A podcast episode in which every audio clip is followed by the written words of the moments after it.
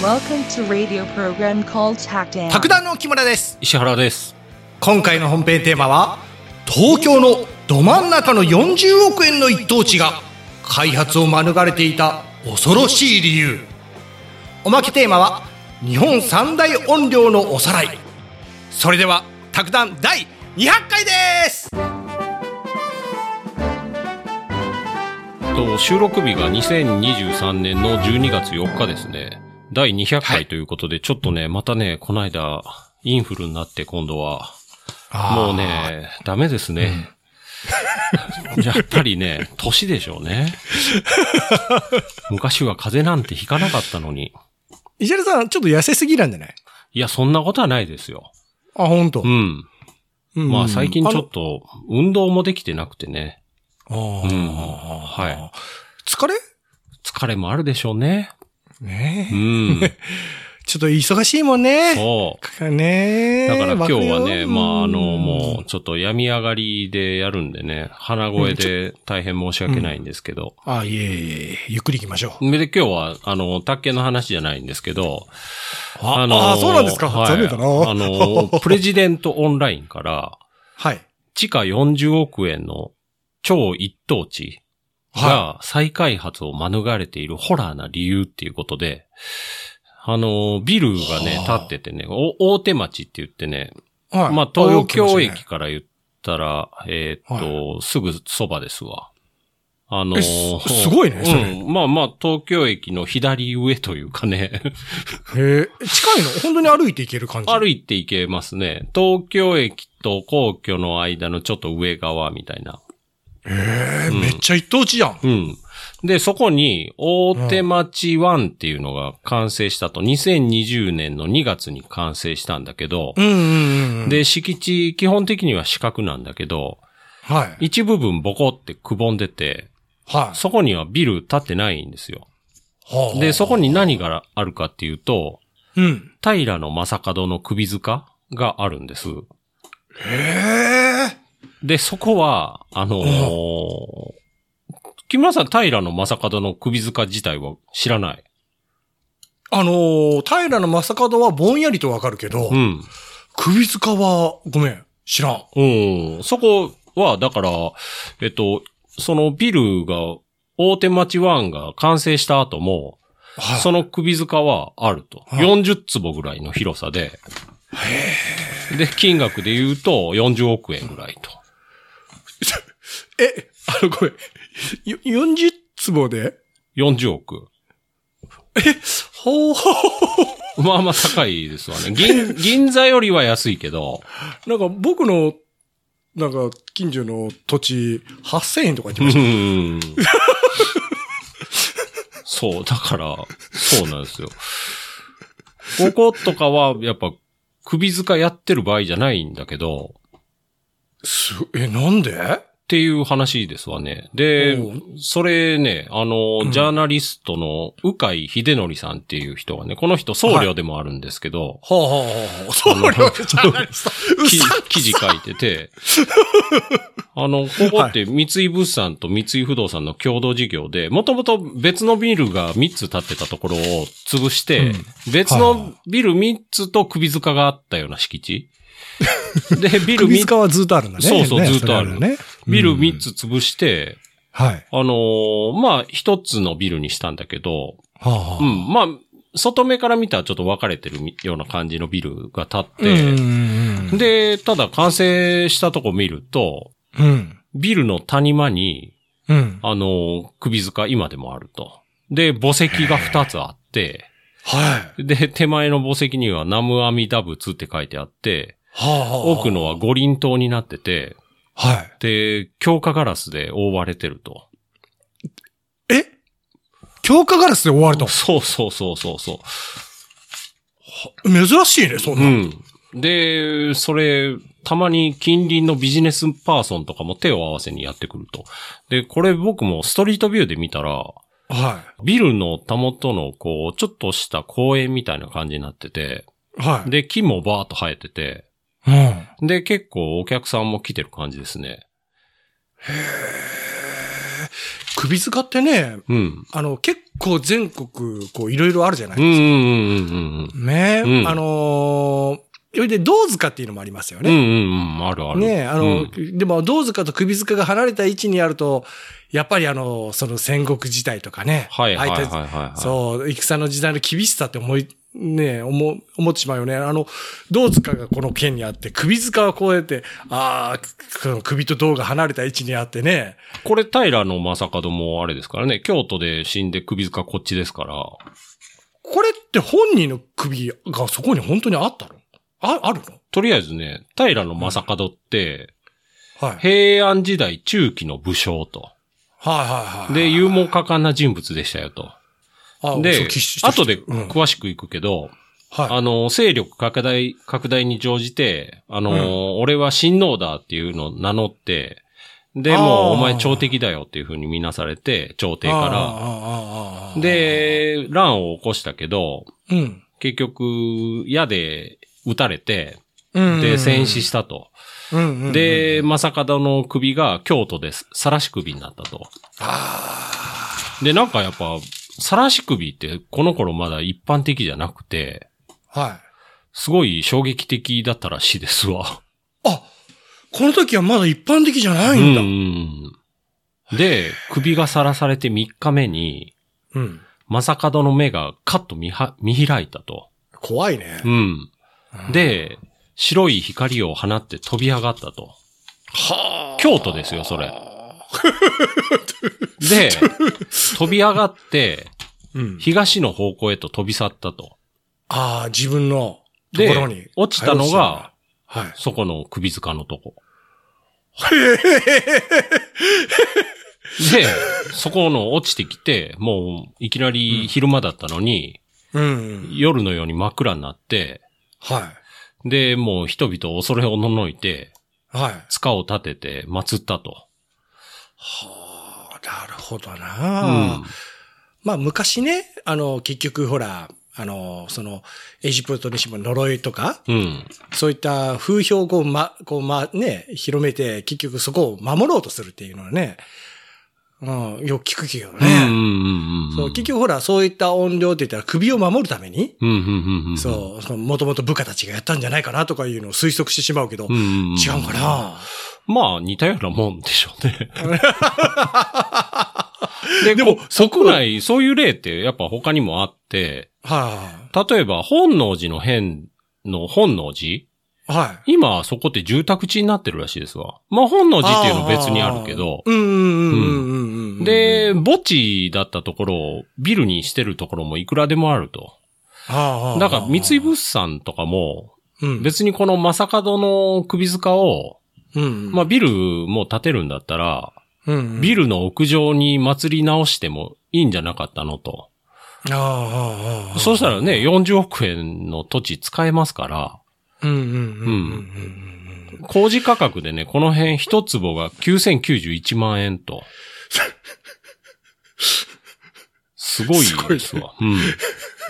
すごいな。うん。で、でも、三井物産はあえてそれを避けて建てたと。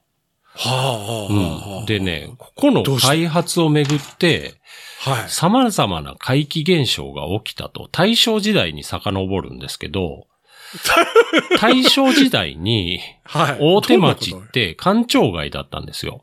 とで、首塚のところは、大倉省の中庭に、まあその頃も首塚ってあったんだけど、中庭だったと大倉省の。大倉省って今、あの、霞が関ですけど、霞が関は今のとこから言うともっと南の方ですわね。ううん。ん。その頃は、うん。まあその頃は、あのこの大手町が官庁街だったと。はい。で、関東大震災で、はい。商社が崩壊したと。ほう。だから、あのー中庭だったところを建物にしようということで、はい。あの首塚の場所も更地にして、はいで、そこに建物建てようかっていう契約、計画が持ち上がったと。ほうほうほう。、で、まあ工事しましょうってやってたら、うんその時の大倉大臣うん。の早見誠二っていう人が急死したと。で、あと大倉官僚とか工事関係者が、あの、続々なんか死ぬ人が出て、結局じゅああ14人死んだと。そんなに死んだの？そう。それで、ちょっとこれ、やっぱ首塚荒らしたからに違いないっていう噂が流れて、はで、もう途中までやってた仮庁舎取り壊されて、あ。はで、首塚元通りに復元されて、再び祀られることになったと。で、そっから20年ぐらい経って、い。はあ。あのー第二次世界大戦、まあ、太平洋戦争終戦後の間もなく、はあ、GHQ の管理下にある時に、うん。あの GHQ が、おい、あの、ジャップ、ここに関連施設建てろということで、で、ジャップ、そんな言い方ジャップ早くしろ、みたいな。ではいチューインガム噛みながら。そうそうそう。で、日本人がブルドーザーで、はいまた首塚撤去しようとしたら、はいそのブルドーザーごと横転して、運転手死亡したと。ええで、やっぱあの、これ、GHQ にもちょっとこれやばいですわっていうことになって、はいはい。なんだよ、ジャップっていうことになって、はで、これもやっぱやめになったと。い。へえ。それから触ってなかったと。なるほどね。うん。ああ、なるほど。もう、あ、ちょっとどう言ったらいいかね。縁起が悪いっていうので、もう、うんそこが結局注目されて、うん。なると、あの、そこに、を潰して建てるっていうこと自体が、例えば、商業施設建てるとなったら、うん。やっぱ、え、縁起が悪いっていうのでね、うんあの、縁、結構、この、験担ぎみたいなする人多くない？うん。ね。で、工事担当者に聞いたら、うん。あの、いや、たたりを恐れてというわけではないですけど、あ、違うんかい？あの、でも、首塚は神聖な場所だから、はい。再開発には組み込みませんと。え、でもそれって、たたりを恐れてるんじゃないんですかっていう話なんですけど、で、工事の現場で、もう、はいあの、粉塵とかが落ちてこないように、うん。さっきの強化ガラスで覆って完全防備してると。はあ。だから、まあ、やっぱり音量伝説をきっと意識してるに違いないと。なるほどね。はあなんかね、平野正門ってね、はい。その日本三大音量の一つらしいですわ。ああ、なんか聞いたことあるね。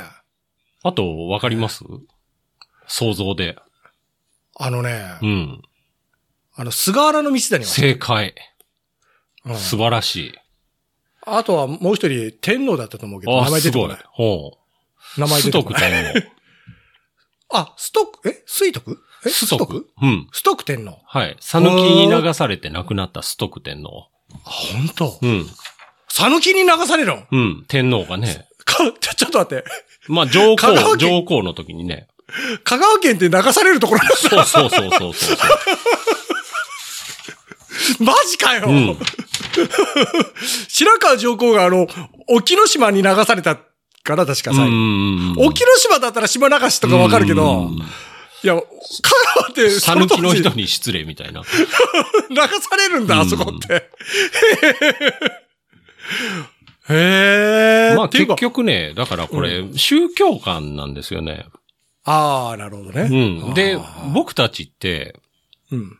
みんな多分ね、基本日本人はまあ仏教徒ではあるけど、基本無宗教だよみたいな意識がすごい強いと思うんですけど、はあ、はあはそれ、僕も十何年前に読んだ本で、あ、はい。なぜ日本人は無宗教なのかっていう、まあ、あの、新、新書あって、はい。で、それ読むとね、うん。全然無宗教じゃないんですよ、僕たち。はあ、はあ、はあ。あの、例えば、うん。あの、お墓におしっこかけろって言われたらできないでしょ？それは、いや全然できないでしょ？それはできないよ。どころか、あの、ご飯食べてて、うん。橋渡しとかもできないでしょ？ああ、できないね。うん。あんなの別に、あれこそまさにもう宗教的な意識なんですよ。はいはいはいはい。ご飯に刺しつ、箸突き刺しちゃダメですよとか、ああ、ダメだダメだ。うん。あと、お正月来たらおせ、おせちとかお雑煮とか食べたくなるし、はいはいはいはい。うん、そういうの全部。だからね、日本人も別に、その、経典とかないんだけど、うんうんうん。あの、その本によると、日本人はアミニズム的な自然崇拝ですよと。で、はあそれに村の、あの、掟みたいなのが絡んでるよと。なるほどね。うん。で、まあ、明治の国家神道政策で、はい。神道が日本の宗教ですよみたいなのを明治政府がこう植え付けようとしたんだけど、うんうんうん。それでなんか、アミニズム的な自然崇拝っていうのがちょっと薄れたんだけど、ただ村第一主義みたいなのはまだまだ残ってて、はあまあ日本の宗教観ってそういう感じなんですよね、結局。なるほどな。うん。だから全然僕らはもう、すごい、こう、宗、まあ日本、人間みんな宗教家なんですよ、多分。うん。何か信じて生きてるうんうんうんうんうん。そうだね。あのーほら、物を大事に使ったらね、魂が宿るとかさ。そうそうそうそうそう。ねえ、うん、そうそうそう。わかるわかる、それは。うん。全然な。だからね。ううんん。あのーあれと一緒だと思いますよ。あのーえっと、イスラム教の人がね、豚食べれないとかいうのと、全然一緒だと思う。僕らはもう、なんで橋渡しできないのって言われたらね、いや、そねそりゃダメでしょってなるじゃないですかうん。うんうんうん。でもね、う、うんんそう。まあ、確かにね、あのーだから、やっぱ認め合うこと大事だね、それってね。うん。そうなんですよ。だから全然無宗教じゃないと思いますね。そうだね、確かにそう言わればそうじゃな。うん。いその本面白いから読んだらいいですよ。あの、リスナーの方はね。またリンク貼っとくんで。あの、やっぱ、あと夜とかね、やっぱ闇に恐怖を感じるとかさうん、うんうんうん。なんかあの、どういうかね、立派なこのお寺とか見るとなんか、何かを感じる、うんうんうん。心の中に。あれってやっぱり何かこう、心の中で信じてるものがあるから。うん。こそはねクリスマスにケンタッキー食べたくなるのももう、もはや宗教です あれ、商戦でしょよ。あれもね、全く根拠ないらしいですから。そんな国ないらしいですよ。クリスマスにチキンを食べる国は。あの、もともと七面鳥らしいですから。あそれをケンタッキーがやったらだ大ヒットしたみたいな。ジャップ、鶏ジャップににチキン食わせろみたいな感じで。あいつら、あいつらバカだからとりあえず売れるぜとか言って。もう見事にそれ染みついてますから。いや、買うよ、そりゃ。もうね、いや、あれももう、もう、もう宗教だと思いますよ。本当に。何も買わ、思わず買う。うんあと、正月に餅を食うとかうね。ん、そうそうそう、そうですよ。餅なんかいつ食ってもいいじゃねえかとかね。だからね、恵方巻きとかはまだちょっと微妙かなと思うんですけど、あハロウィンとかもちょっと微妙かなと思うんですけどね。うん。うんだから節分の豆なんて、何も、、うん。そう。何も思わずに巻いたりねう。ん。で、恵方巻きなんかもあれ、ね、セブンイレブンの店員に押されて、恵方巻きはね、そうですね。うん。そうあれは僕、子供の時は恵方巻きとかなかったですからね。なかったね。うん。本当に定着だよ。うん 本当。まあそう考えたらいろいろあるね。で、あのーまあ、日本三大音量っていうのがあると。はいは平野正門ちょっと詳しく行きましょうか。なんでそんなことになっちゃったのっていうのを。い。本当ね、よっぽどなんか悔しかったから。あのー平野ま、あ、これね、えっと、はいホームメイトがね、日本史の資料をすごい出してて、はあ、ホームメイトの社長って多分右翼なんですよ。ガチの右翼で。で、その刀とか大好きなんですよ。いや、僕ら大丈夫ですか？いい意味で、いい意味でガチ右翼。あ、いやちょっと待って。ホームメイトの社長は、ガチの、いい意味でガチの、いい意味で右翼。いや、悪い意味じゃないですよ。ホームメイトの社長は。とにかく、いい意味でガチ右翼で。あいい意味のガチ力ね。そうそうそう。で、ほんまにね、いい人だこの。これ、か検討博物、あ、刀剣、ホームメイトって刀剣コーポレーションなんですよ。で、はい刀剣っ、て、あの、東の建設なんですけど、はい。で、そこが作った博物館が刀剣博物館って言って、それは、あの、刀、刀の剣の博物館？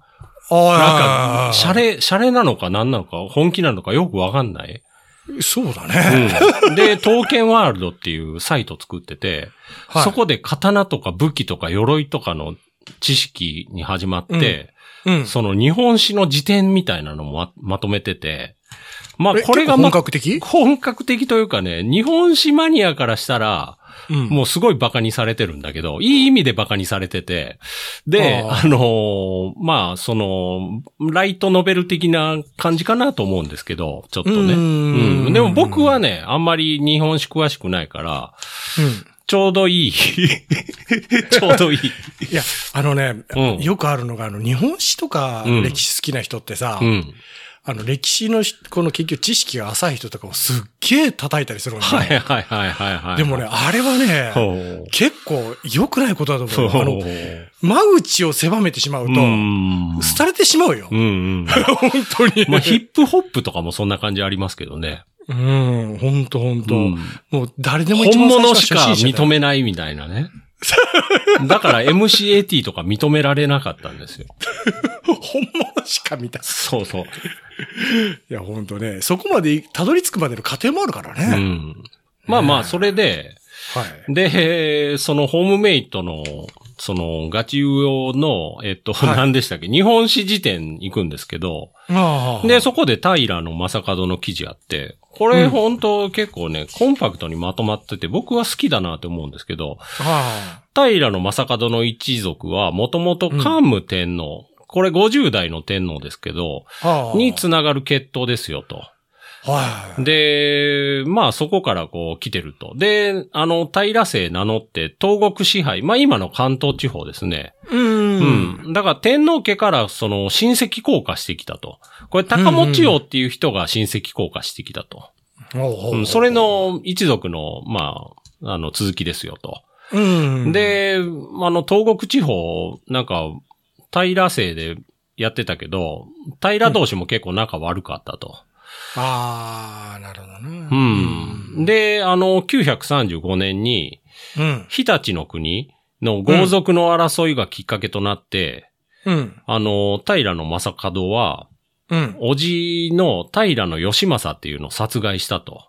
ああ。で、都に呼ばれて取り調べ受けたけど、うん。お咎めはなかったと。まあ、あの、あ争いだからしゃあな仕方ないね、みたいな感じで。ああで、あの、今度は、平のうん。義兼っていう一族が東国にまだ残ってて、うん。うん。そこと戦ってたと。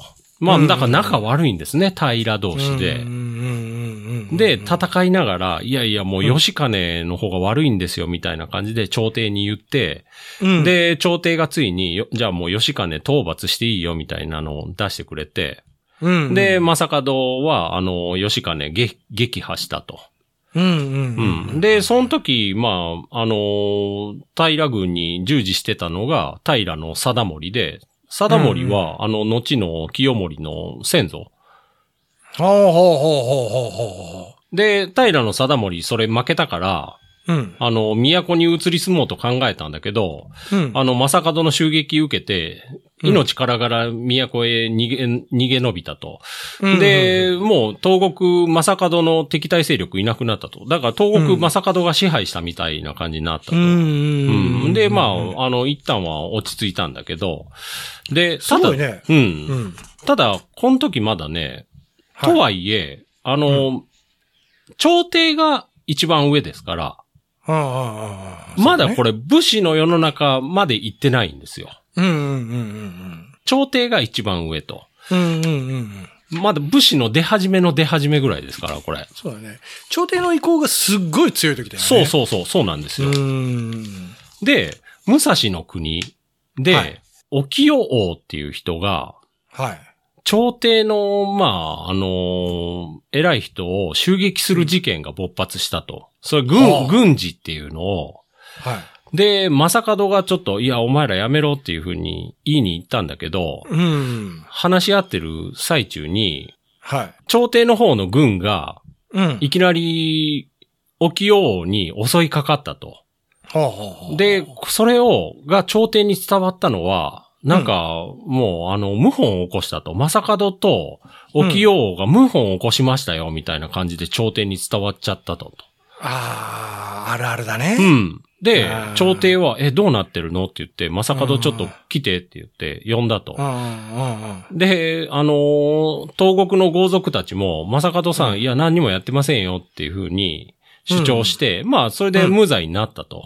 うんううん、まあまあいいやと。で、あのーすかつての主人の藤原の忠平っていう人がいて、はい。この藤原の忠平に昔、あの、平の正門を伝え、使えてたから、うん。で、藤原の忠平も取りなしてくれたと、それを。うんうんうん。で、あ、まあよかったねってなったんだけど、うんでももうやっぱ、東国ってすごいガタガタしてて、で、今度はね、あの、日立の国の豪族のうん。藤原春明っていう人が平正門を頼ってに、逃げ込んできたと。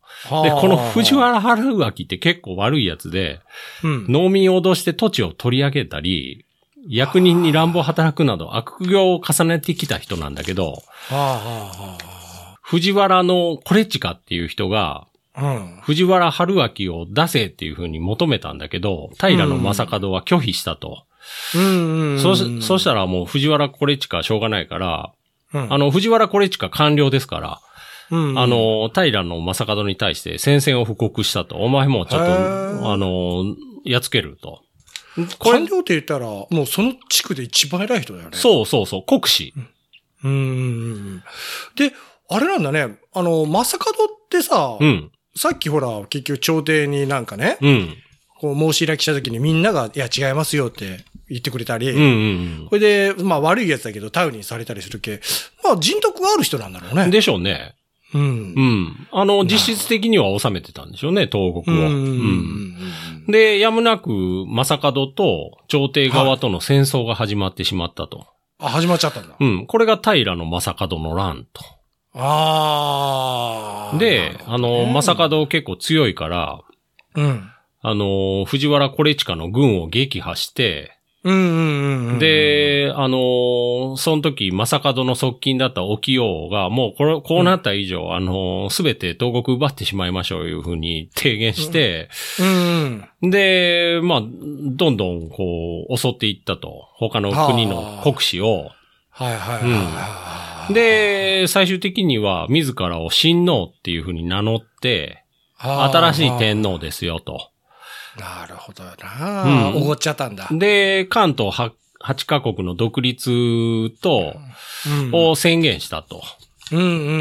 で、朝廷ももうブチ切れて、うん。あの、平の貞盛に、うんうん。正門の追悼を命じたと。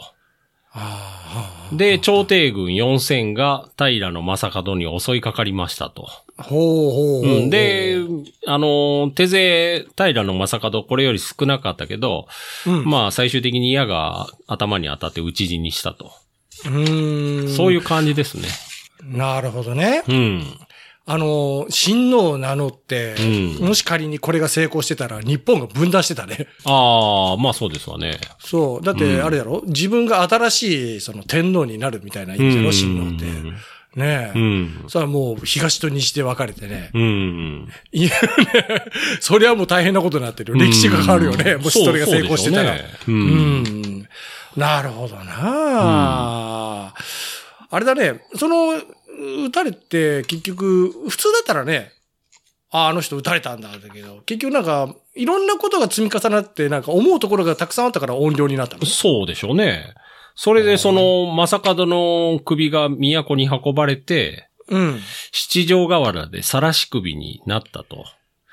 で、その時はもう晒し首の間ずっと目を見開いて、時時に人が歩いてたらいきなり大きな声で笑って、都の人をめっちゃビビらせたと。うん、誰かのいたずらだろうね。で、あのーいきなり白い光を放って、うん、東の方に飛んでいっちゃったと。ああ、さで、らわれたんだろうね。この七条河原も、あのーありますから。平の正門のが晒し首になってた場所っていうのが今でもありますかあ、そうなんだ。ら。うん。それ今街中ですけど。あーあの、その、さらし首っていうのが結局なんかね、もう、その、戦国時代ないけど、そういったとか少しちょっとエンタメ化してるところもあったらしいね。うん。この時はだからまだまだでしょうね。うん本当うん。すごいなんかね、人だかりでできてね、うんうんうん。誰がやられたんだ、誰がやられたんだってねうん。うんうんうんうん。そうでも結局その首を奪いに来る勢力とかもあってね、へえ。警備を立てたりね。はあ、はあはあはあ、そうそう。なかなかだね。うん。なんか死刑にも、江戸時代はね、死刑にも種類があって、その、ああ、いろいろあるもねう。切腹は死刑じゃなかった感じらしいですけどね。うーん、そうだね。あれはね、あの、名誉ある死というか、死刑はなんか貼り付けとか、拷問とか、晒し首とか、あと、いろいろるねノコ引きとか。ああ、あの、まあまあ。そう、うん。その竹の、竹でできた、あうんの、ノコギリで、そうそうそう。ちょっとずつ引いていってってやつね、うん首だけ出して。そうそうそうそう。うんあと、胴引きとかね。ああ、へえ。あと、あの、牛とかに手足とか引っ張らせてうん。とか、あと、馬く、馬とか牛とかに紐つけてずーっと引こずって殺すやつとかね。結構残酷だよね。うん。もう本当に、あの、どういうただ殺すことが罰だけじゃなくて、殺し方にも罰が含うまれてる。ん。そう、罪をあがなえっていうね、うん強い意志というか、あれが含まれてる感じがするね。で、この、まあこういう音量を恐れて、うん。荒ぶらないように祭り続けることを五両信仰と呼ぶと。はいはいはい。で、日本人は長長きにわたってその精神を大事にしてきたと。これ、あの、最初の記事に戻ってるんですけど、関西にもこういう例あって、うんうん。京阪電車の茅島駅はいはい。は、ホームの中央に大木が立ってると。ほうほうほう。樹齢700年のクスノキ。これがね、あの、ホームの、はい。普通だったら、例えば、ホームの真ん中にこう、階段があったりするじゃないですか。ああ地下に降りていく階段。そこの部分に木がズボーって生えてて、はい。で、ホームの屋根突き破って、はい。で、外にぐわーって木が生えてると。すごいね。外から見たらラピュタ状態。へえ、ちょっと神秘的だねう。ん。へえ。え、あれだね、よくさ、前テレビとかやるよなかった？道のど真ん中に木がドーンってああ、あって。はいはいはいはほいで、こう呪われてるんだ、この木はとか言っていはい。さ。うん。ほいで、その、面白かったのが、その、この呪われてるんだって、これを、結局この木を伐採しよう、切ろうと思ったら、うん。手に怪我をしたとか言うんうよ。ん。そ、そんなこととか思ったんだけど、うん。その大阪のやつは違うんだろうな。うん。まあ、これはね、もともとあの、京阪電車って、はい。もともと1972年に、うん。これあの、もともと線路が走ってて、そこの横に茅島神社っていうのがあったと。で、はいまあそこの境内にクスノキが生えてたと。うんそれが1972年に、うん。電車、人がどんどん増えてるから、うん。高架にして線も増やそうっていう話になって、で、ちょっと、じゃあまあもうあの神社どけて、クスノキを切りましょうっていう話になったんだけど、うん。いや、それはちょっととんでもないですよっていう住民運動が起きて、もうそれやったら多分事故とか災いすごいですよと。はあ、うん。で、まあ、で、電車の会社としても、あの、人命預かってる立場から、うん。そういうので、もし本当に事故がちょっとでもあったら、うん。もう、きっとたたりと結びつけられるに違いないっていう判断をして、う。うんん。それで、そのクスノキ切らずに、クスノキの周りにホーム作ったと。で、それかわすように線路も引いてると。なるほどね。うん。はあ、あれだね。結局、そういった大きな木で、まあ、たたりとかじゃなくて、みんなを守ってくれてるっていう感じすればね。うん、そうですね。そう、あの、いい反対にね、うんあの、名所というかなるうん。よね。まあ、この作者のまとめとしては、うん。あのー音量進行って侮れないですよと。で、見見え去る世界に思いを馳せる大切さもあるし、うん都会のオアシスとしての価値価値も小さくないと。あ、確かに確かうに。ん。で、まあそういいうので、都会の緑が保全される場合もあるし、うん、人々のい憩いの場になる場合もあると。うんまあ、神社と。かね、寺とかもそうですわね。うん、うん。うん。まあ、神社とかも維持していくの大変だろうなと思いますけどね。そうだね。うんあの、ハイデラみたいになってるところあるが、うんうん。もうなんか悲惨だよね。草とかすごくてさ、本当に。あれって結局最終的にどうなんだろうと思って。ねねえ。あだって、とりあえず手、人の手がずっと入らない。でもほとんどが木造建築じゃん。え。うん。ねえ。おいで、だんだんだんだんこう、朽ちてって、それが結局ね、まあ、神様いるのかなとかね、いろいろ思ってしまうけど、そう。あえて不動産的にはああいうのどうなるんだろいやー、どうなんでしょうね。まあ、所有者がいるんでしょうし、もしくは、あのー地域の共有みたいな感じになってるかもしれないけど、う。あ、そういうのもあるの？うん。まあ、土地、その、もしくは、ね、まあ、所有者がどうなってるかですわね。うんまずは。あれ、草がすっげえボーボーのとこあって、虫とかもすごそうだけど、あれ、くた、勝手に草、除草剤まこにいかんが、うん。ね。だけど、まあ、管理できる人とかがね、ちゃんと出りゃええけど、うんおそらくそのまま放置なんだろうなとは思うけどね。はい。これが、あの、200回の話でした。歯の声がすごいな。はい。おまけに行きたいと思います。はい。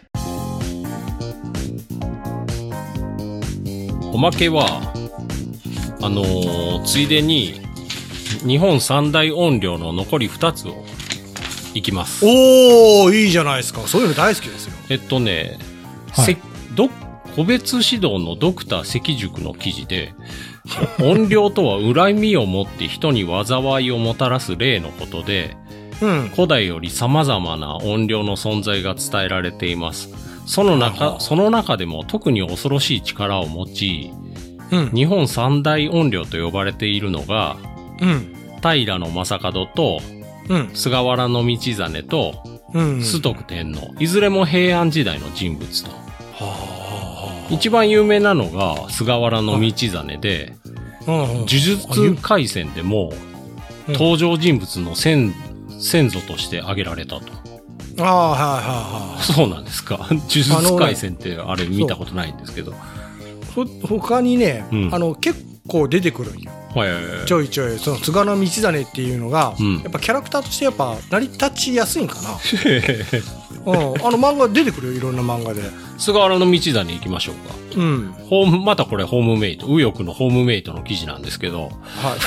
あのー、は845年、いい、いい意味で右翼ね。うんはい。あのー、845年に誕生したと。菅原道真ね。親も博士みたいだったらしいですけどね。で、もう、幼い頃から詩とか歌が才能あって、はあ。11月で漢詩を読んだと。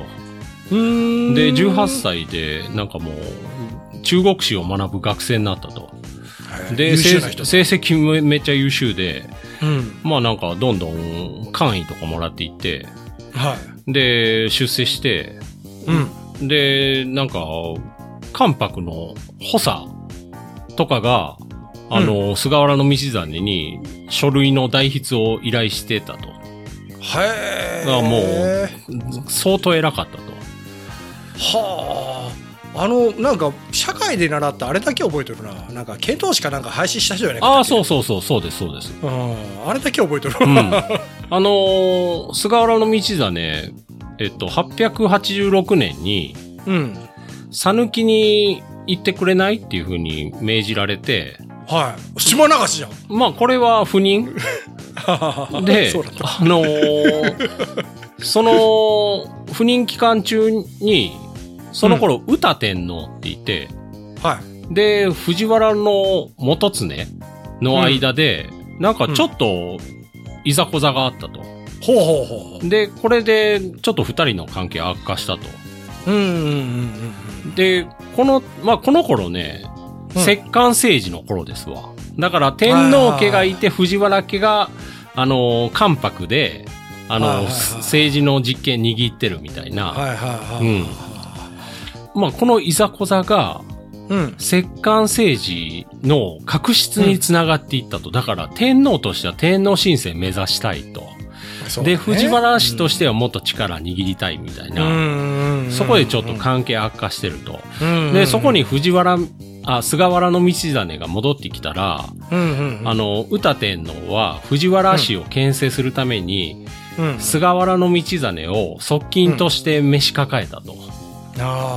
で、ふ菅原道真、そこでまた出世街道を爆心して、はいはで、あの、893年には苦行に取り立てられたと。苦行ってまあもうトップの方ですわね、本当。いうんうんうん。えよっぽどだねそれね。で、歌天皇、あのー第一皇子の篤仁親王っていうのが生まれて、まあこれ、後の第五天皇なんだけど、はいはを皇太子にして、それ、なんか相談したのは藤原道真、あ、菅原道真だけだったと言われていますと。うん、だからもう天皇のね、あの、側近みたいな感じ。で、この時に藤原、ああの、木村さんが言ってたように、遣唐使の終了も提案したと。もうちょっと党がガタガタしてるからやめといた方がいいですよ、みたいな。まあこれ自然となくなったっていう見方が有力って書いてますけどね、ここに。あ本当になんかすごいお金もかかるし、うん。いや人的被害も大きかったうん。まあこの頃命がけの命がけですよね。うんなるほどなお思ったけどあの摂関政治ってあれだよねあのこ、えー、と天皇が幼い時に関白っていうくらいであの武家が政治してう、ん。で天皇が今度大人になったら摂政だったっけ？はいはい。うん。であの結局天皇に政治させずにうん。ね あの傀儡みたいな傀儡政治だよね要は。ですわね。うん、ぶ武家というかまあ藤原家だから、うんき貴族か。あうん。傀儡政治をするような感じか。そうそうそうそう。うん、なるほど。菅原道真が、うんあと、まあ出世して、うん右近絵の大将っていうのになって、これみ、はい右の近衛大将と書くんだけど、はいで、その時、左近絵の大将だったのが、藤原の時平と。これライバルですね、藤原の時はい平。で、二人は、お互いの父の代から顔見知りで仲が良かったと。うんうんうん歌天皇も、二人が朝廷の中心となって、あの、第五天皇助けてほしいって思ってたんだけど、うん。うんうん。あのー菅原道真としては、はい。自分の家柄は低いから、うん。ちょっとなんか遠慮してたと。はあはあは右大臣にしてやるっていうのも何度もなんか断ってたと。あ。はあはあ。でも、歌天皇はもうお前絶対右大臣にするみたいな、はあはあうん、そういうのはあったと。なるほどね。うん。で、歌上皇になった時に、はい。天皇が第五天皇ですわね。うん。歌上皇が不穏な噂を耳にしたと。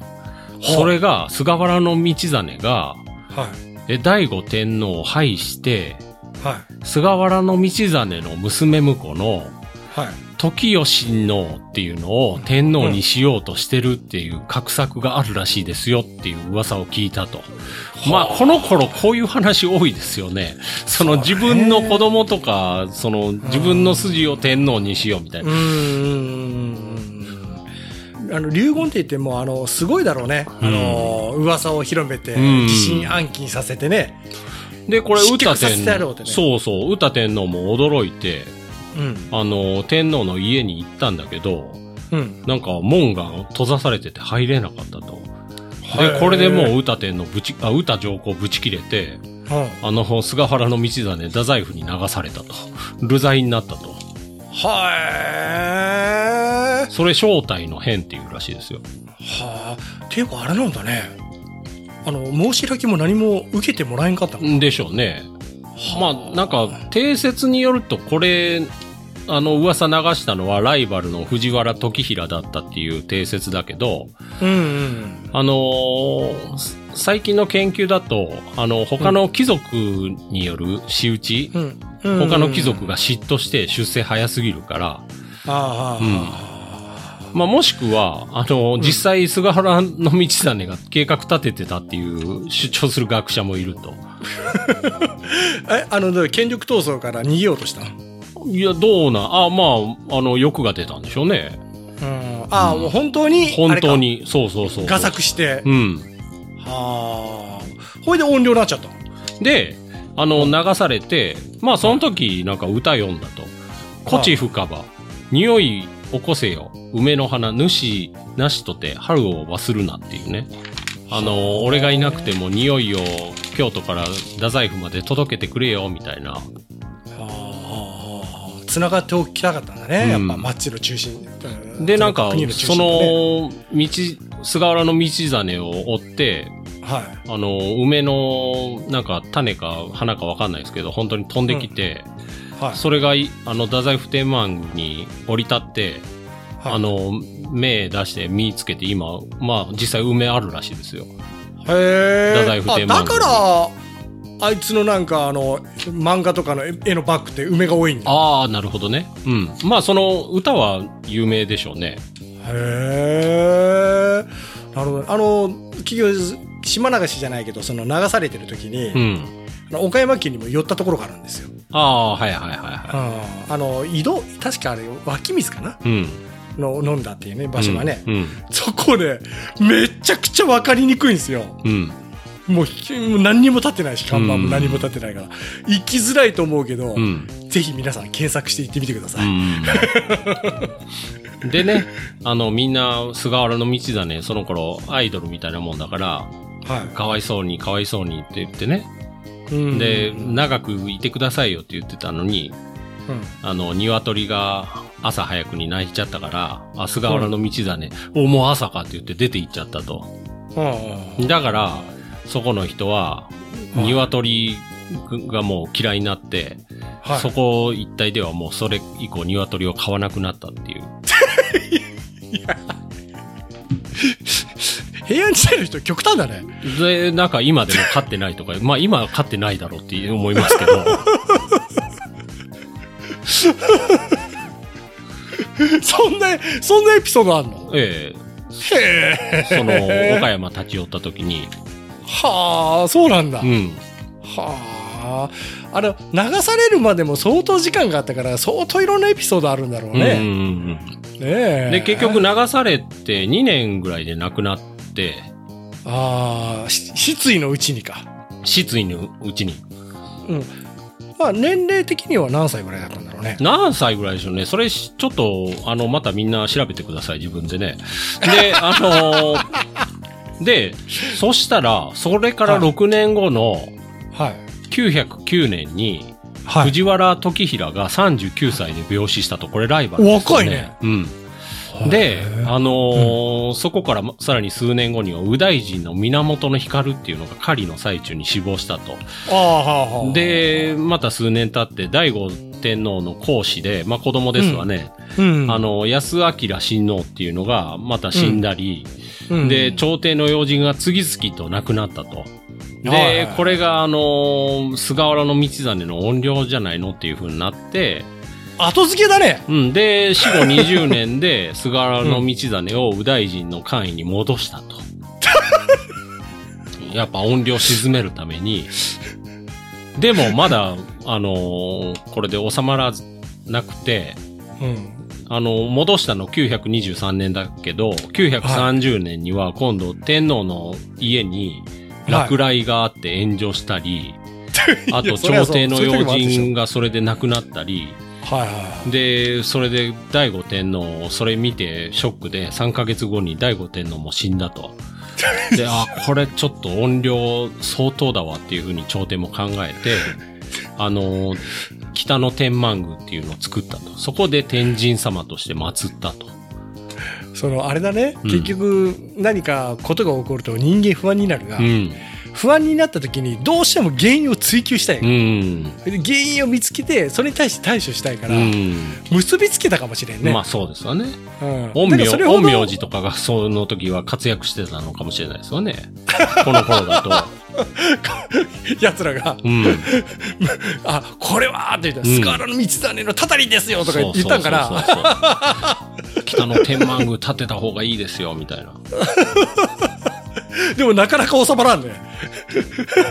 これよっぽど強い音量ですよとか言ってうん。で、三大音量に祭り上げられたんじゃない？そういう感じ。菅原道真はね。なるほどね。まあこれは、だから、えっとね、この赤塾的に行くと、あの、道真は遣唐使を廃止したことでも知られていますと。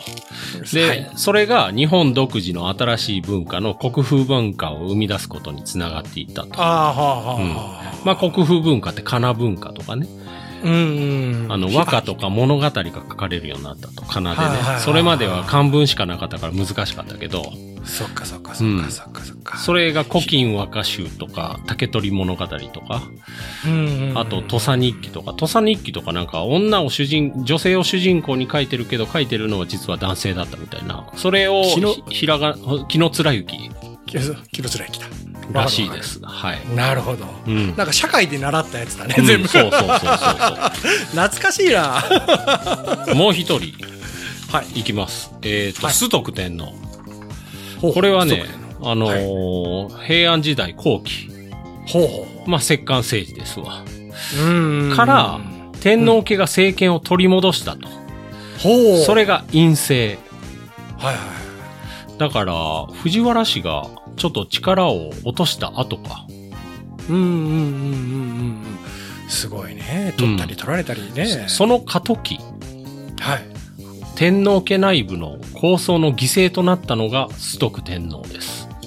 あ、そうなんだ。うん。崇徳天皇は、うん。えーっと、上位して崇徳上皇となりますが、はい。陰性を敷くことができず、うん。争いに敗れて讃岐の国に流罪となります。はそして最後は天皇家を呪いながら噴死。その後、噴死？崇徳上皇の霊を慰めるために、うん。ストックインが送られたと。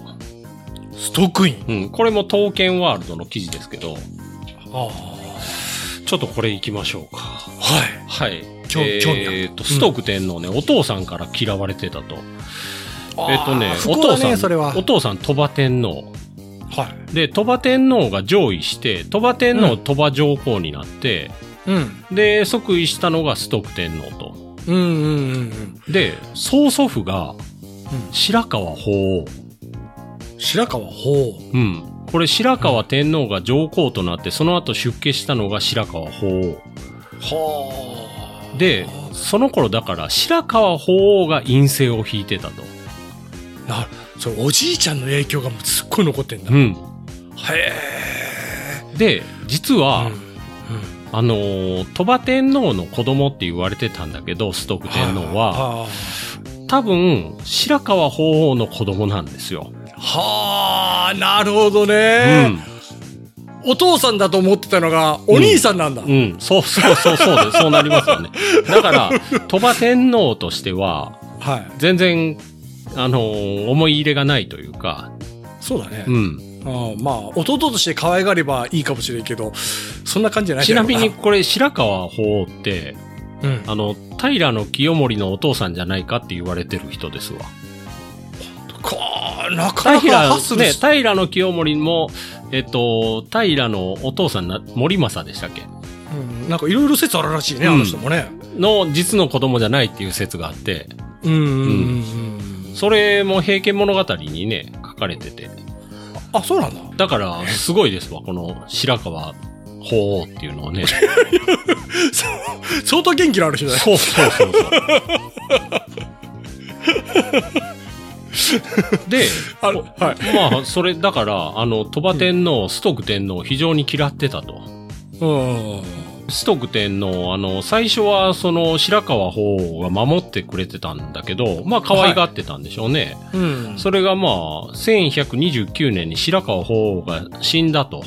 ああそしたら状況を一一変して、うん。あの、し鳥羽上皇が陰性を引くようになったと。はいはいはいはい。、で、崇徳天皇に対して明らかに敵対するようになったと。あ、そうなんだ。うん。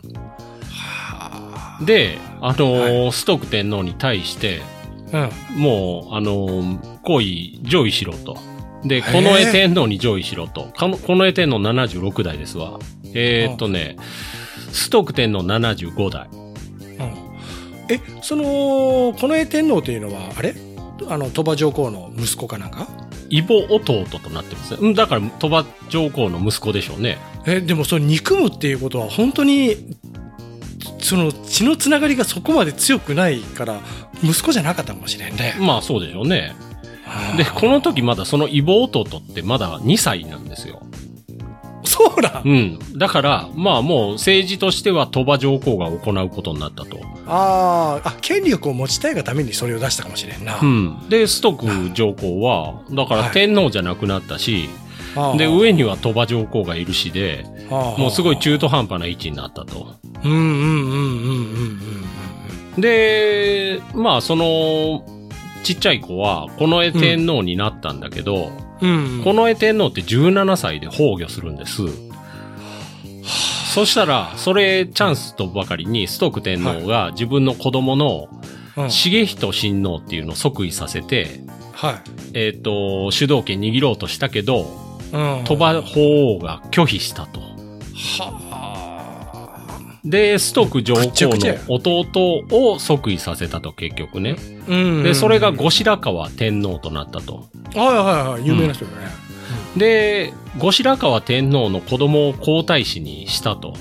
はいはいだから、もうこれで、ストック上皇が陰性を引く可能性が完全になくなってしまったと。うんうんうんうんうんストック上皇の子供を、うんもう天皇にするっていう道もなくなっちゃったと。もう固められたね完全にね、だからもうこれ明らかに鳥羽法皇によるストック天皇へのい嫌がらせだったと。うーんで、そんなこんなしてると、はい1156年にうん鳥羽法皇が崩御したと。はいはいはいはいで、生前調子悪い時にストック天皇見舞いに行ったけど、うん会うことも許されなかったと。もう絶対、絶対部屋入れるなよって言われてたと。ああ暗殺もこうあれなのかな恐れたのかな？うん。で、うん崩御した直後に、うんなんか噂が流れたと。それ、ストック天皇が反乱の準備をしてるという噂が街を流れたと。ああでもこれは、あのー、後白河天皇が、うんなんか、策略のために流したらしいです。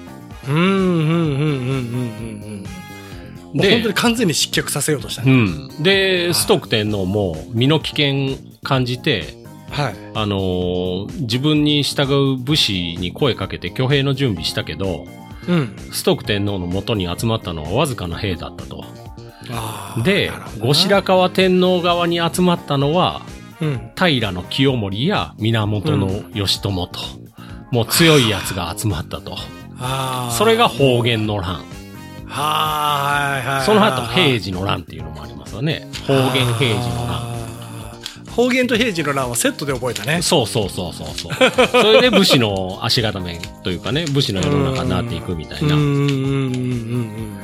なるほどなで、まあ、平清盛とか宮源義朝とかめっちゃ強いから、あうんもうひとたまりもなく捕らえられて、ストック天皇。うんただまあ、うん天皇って大体その場で切られはしないんですよね。そうだねうん。それで捕らえられて、讃岐の国へ流されたと。で、讃岐の国でもストック天皇は仏教に帰依したと。で、お父さんの鳥羽上皇を弔うために3年をかけて、うんあの、大乗教っていう写経を行って、は仁和寺に収めてもらおうと頼んだと。いおうおうでも、後白河上皇側は、うんその、写経を送られてきたやつを拒否して、うそのまま送り返したと。へえ3年かけてやったやつを。はで、もうこれでもうストック上皇激高して、あうんもう分かったと。うんじゃあもう私は日本の大閻魔となって、うんで、天皇を民にして、民を天皇として見せるっていう風にして叫んで、へえで、自分の舌を食いちぎって、で、滴る地で大乗教に天下滅亡と書き記して果てたと伝わってると。すっごいねなんか、この書いた大乗教は実在すると。はあで、そのお経を持っていったのを断られたのも事実と。大乗経っていうのは何？お経がたくさん書いてるなんかなんかあるんでしょうね、その、うんあれがねとかなん。かそのやつかな、へうん。えこの後、度重なる飢饉とか洪水があって、社会が不安定になって、人々はストック上皇のたたりだというふうにお恐れ始めたと。なるほどねね。で、これを見て朝廷もちょっと慌てて、うん。あの、ストック上皇の魂を鎮めるために、うん。院号としてストックインっていうのを送ったと。だから院っていうのはなんか結構、あれなんでしょうね。やっぱ、あの、地位がある人じゃないともらえないんでしょうね。うーん。でもあれ、なんか、いつも思うんだけど、その、後で、その当時ってやっぱ情勢って、いつの時代も安定してないが、うん。ねえ、結局今年みたいに暑い日が長く続けば、ん米の出来が悪かったりとかさ、うん。そういうのをやっぱりそういったところに結びつけるのがさっき言ってた、あの、結局人の心の中には、無宗教と言いながら神が宿るみたいなね。うん。そう、信じてるものが絶対あるってやつなんだろうね。思ったけど、あのーさっき言った噴死っていう言葉があったが、うん。その、噴死ってこう、怒って死ぬことなんだけど、なんか、うん三国志に周遊っていう、まあ、武将がおって、うん。まあ、まあ、ない簡単に言うと諸葛亮に馬鹿にされて怒って死ぬっていう感じなんだけど、どういう死に方なんかなと思ったけど、うんさっき舌を自分で噛み切って死ぬんだね。はいはい。まあまあ、これがあれかどうかはわかんないですけどね。うん、噴死ね。うん。いや、歴史上ね、わりかし噴死って多いんよ。うんい怒怒って死ぬ。うん。で怒って死ぬ。どうやって、どんなに怒っても死なねえよな、と思って。まあ、血圧が高くなりすぎるのかもしれないし。石原さん？はい。そうそうそうそう。で、それ、あの、ストック天皇を、うん。あのーまあ、もう除霊する儀式ってはい。ずっと続いて、は明治天皇とかもあ。はい。自らの即位で、はい。あの、讃岐の国に直使を使わして、はい。ストック上皇の除霊を、あの、したと。あの、ストック上皇の御霊を京都へ帰らせて、白根、はい白峰神宮に、を、建、創建したと。え、この、うん。で、白峰神宮って今でもありますわ。あの、もしかして、その、明治天皇だけど大正天皇とか昭和天皇とかもやったんかな？あの、昭和天皇も、はい。ストック上皇崩御から800年目にあ当たる1964年に、はい。ストック天皇陵に直使を使わして、式年祭を執り行わせていると。へえ、もう完全に儀式化するぐらい、うん。800年経った後のように。すごいね。うん。はあ、この近代においてそんなこと。これが、はストック天皇と。あ、なるほど。これを、えっ、と、歴史的に言うと、うん。さっきのし、あれに戻ると、うん。まあ、そのストック天皇の時に起こったのが方言の乱で、うん後白河天皇に味方をして勝った武士に平清盛がいたと。で、この、ここで勝った平清盛は、その後、どんどん力をつけて、平家と源氏の戦いや武士の世の中の成立へと繋がっていくと。そうだね。うんうんうん。この平清盛とだからストック天皇のお父さんが一緒かもしれないと。はあ、なるほど。うん。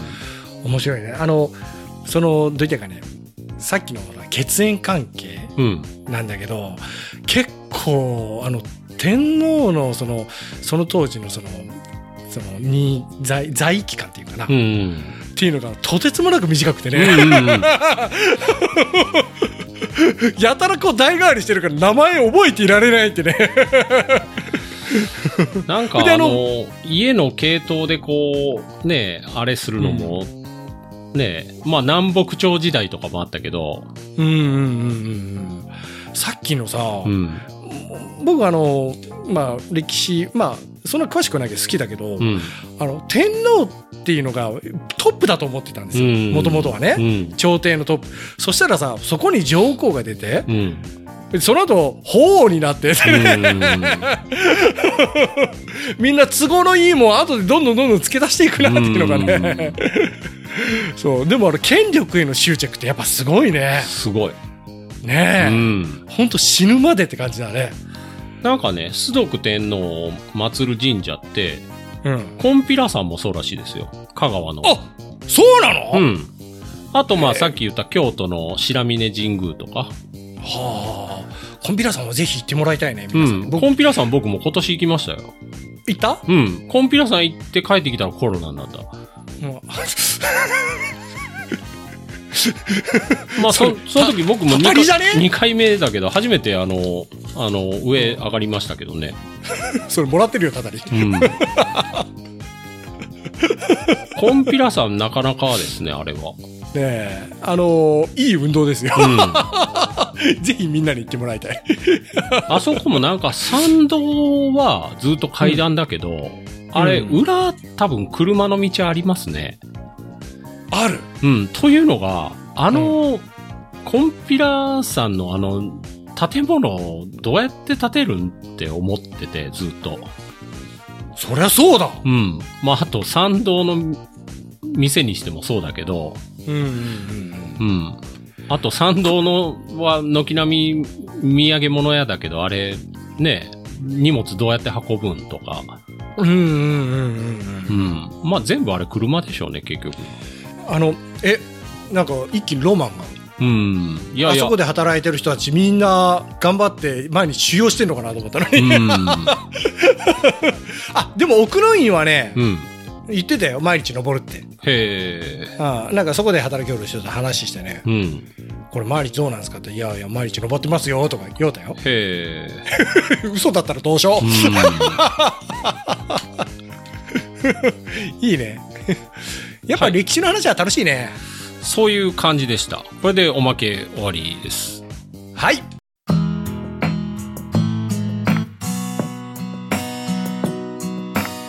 じゃあ、お便りをいただいてまして、お !200 回のお便り。えっとね、用途地域外さんという方からいただきました。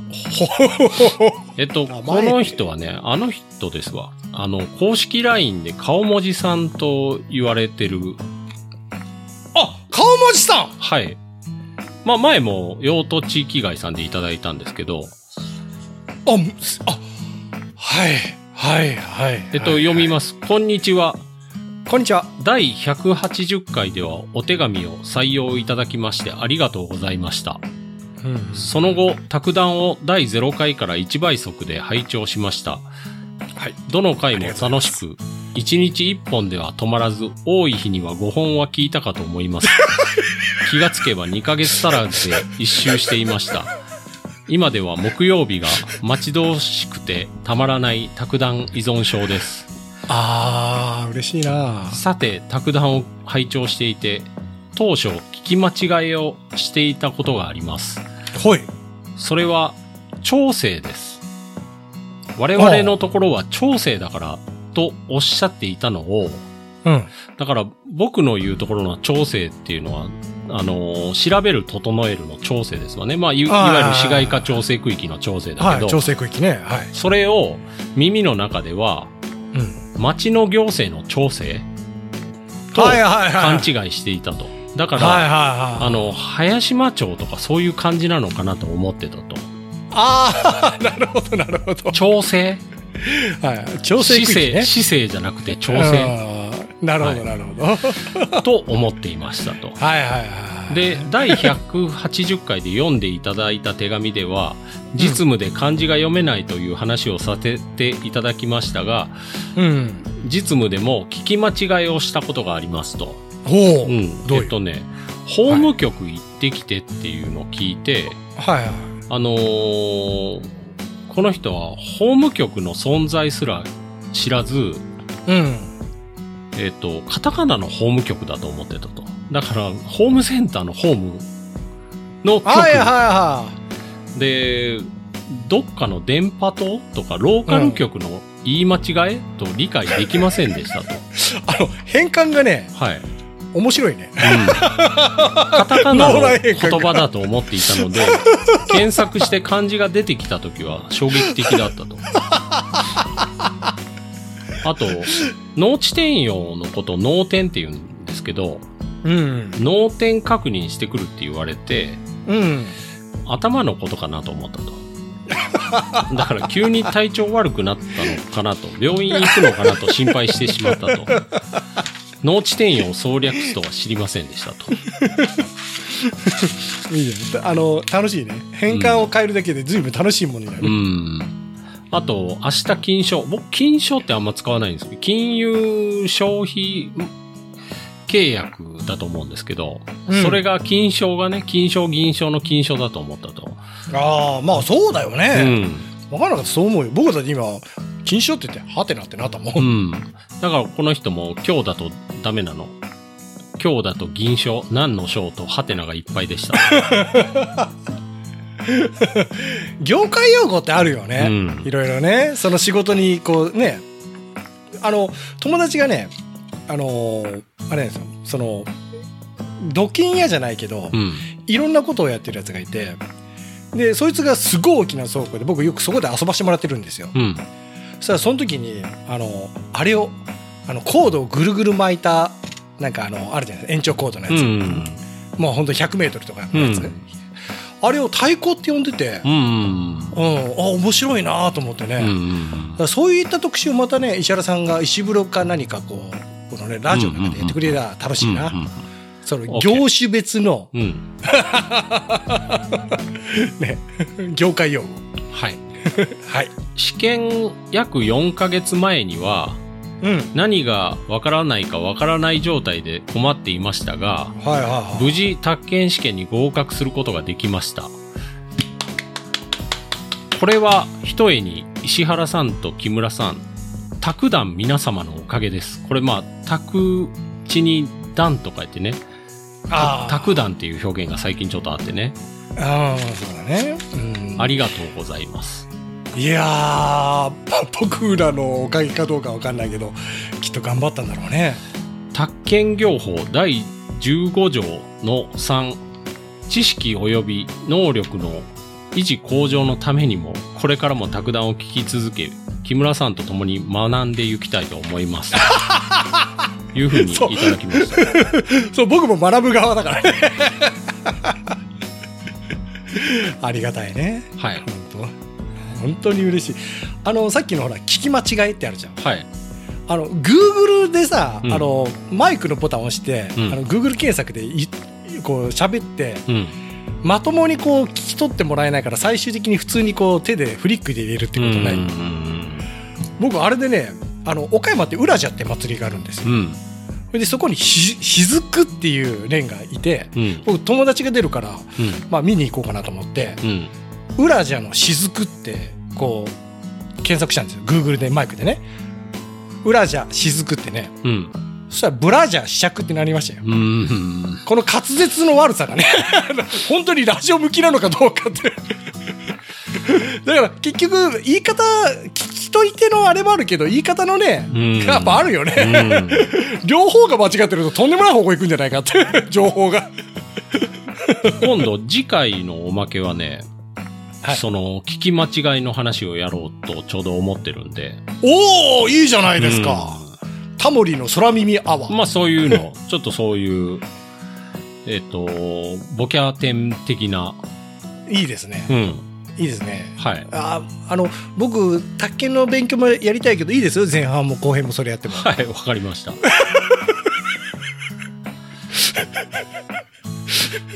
あとね、あの、200回を記念してじゃないですけど、はい。あのーキーホルダーを作りましたんで、あで、これを販売しますんで、はあ。あのー最初無料でとか思ってたんだけど、うーん。まあ、あ運送費って、そうそうそう。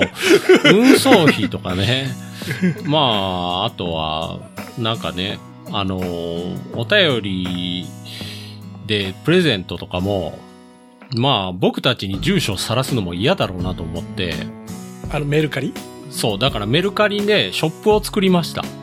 ああ、はあ、はあ。でそうなんだね。うん。で、卓談っていうショップ作って、はい。そこで、あのー匿名でいけると思うんで、ちょっとまだ、うんあのー出品、今、収録時時点では出品してないんだけど、うんそれで500円で出そうと思ってるんで、ああ、のー珍しい方は買ってください。既得な方は。そう、僕的にね、うん。あの、そのキーホルダーをつけた人がう、ん。そうそうそうそう試そう。験会場にそうね、そうそう。ニアミスしたら面白いですよね。そう、ワンサカ行ったら面白いんじゃないかなと思ってる。あと、それに、木村さんお手製のポストカードがついてきますから。あの、お印刷ですけどね。お手製と言っても。もう別に一人ずつにあの書いてもいいというはい。時間があればあのかなりいいのは書けれると思うんですけそうですどね。はい。それがついてい今は目下制作中ですから。な何本か案出してますよ、はいもしかしたらみんな違うのがいいかもしれないはい。というそんなんいるかななので、あのーホームページにメルカリのリンクを貼っとこうと思います。ああはい。はいそう決してあの商売じゃなくて皆さんと何かつながっておきたいというそうですね。気商売ならね、持ちが強い3000円ぐらいで売るんですけど。売れねえよそうなんです。正直言ってお金をつけて送ろうかなと思ってるのにそういう、あの、前も言ったかもしれないけど、あの、例えば、うん1000円しか使えない自販機があると。はいはもう1000円札しか使えないと。しかもお釣りを出す機能がないんですよ。いほうほうで、そういうところで、ほううんで、あの、300円の商品売りたいときにどうするか。ほう商品に700円をつけて売ると。あそれをなんかやってるとこありましたね。頭いいなと思いましたけど。あなるほどねうん。ああ結局あなんか見たことあるなそうれ、ん。ああいう、あの、特に、なんか無人の野菜の販売所みたいなところでパカッと開く自販機あるじゃないですか。うんうんうんうんうんあちょっと単純なやつで。うんうんうんあのでもあれだねこの本当にキーホルダー僕例えばつけてる人を街かけ街中で見かけたりしたらさ、うん。結構グッとこんまあ。多分知り合いって思いますね。違うか。いやー本当にねあの不動産会社の人例えば石原さんは不動産会社で出入りすることあるかもしれんがうん。そう自分が行った不動産会社の子がさうねあのスマホにつけとったりしたらどうすうんるストラップで。ん。ねうんんおそれ俺俺とか言いそうになるじゃろえ。木村さんなら、あれ？やっぱ小遣いを1万円ぐらいはこう、無言で渡すとか。うん。いや、おいやもう、うん、なんかあの紹介したい物件あるって聞くよ。借りたくもないとこ借りちゃうかもしれない。いや、それよりは小遣い1万円の方が安くつきます。いや本当ね、うん。うん。あの本当あの僕的にはやっぱでも試験でみんながニアミスをしてもらいたいなっていうのがすごく強い。そう。だからそのキーホルダーは、あの、試験合格祈願という意味合いを込めてのものですから。はいあ、はいちょっと縁起のいいものになってる？そうですね。ああなるほどそういう、はい。そういうポストカードもつけてもらえたらなと思ってます。ええ？このタイミングで？あまああわかりましたじゃあその系統で考えればいいんかはい。はいじゃあこれで終わりです。終わり、はい200回終わり？はい。いいの？はい。何もいいことない？はい。ちなみにこれっていつ？放送1月4日ぐらいです。1月4日あ明けましておめでとうだねそうそうそうそう。じゃあ今年もよろしくお願いしますはい。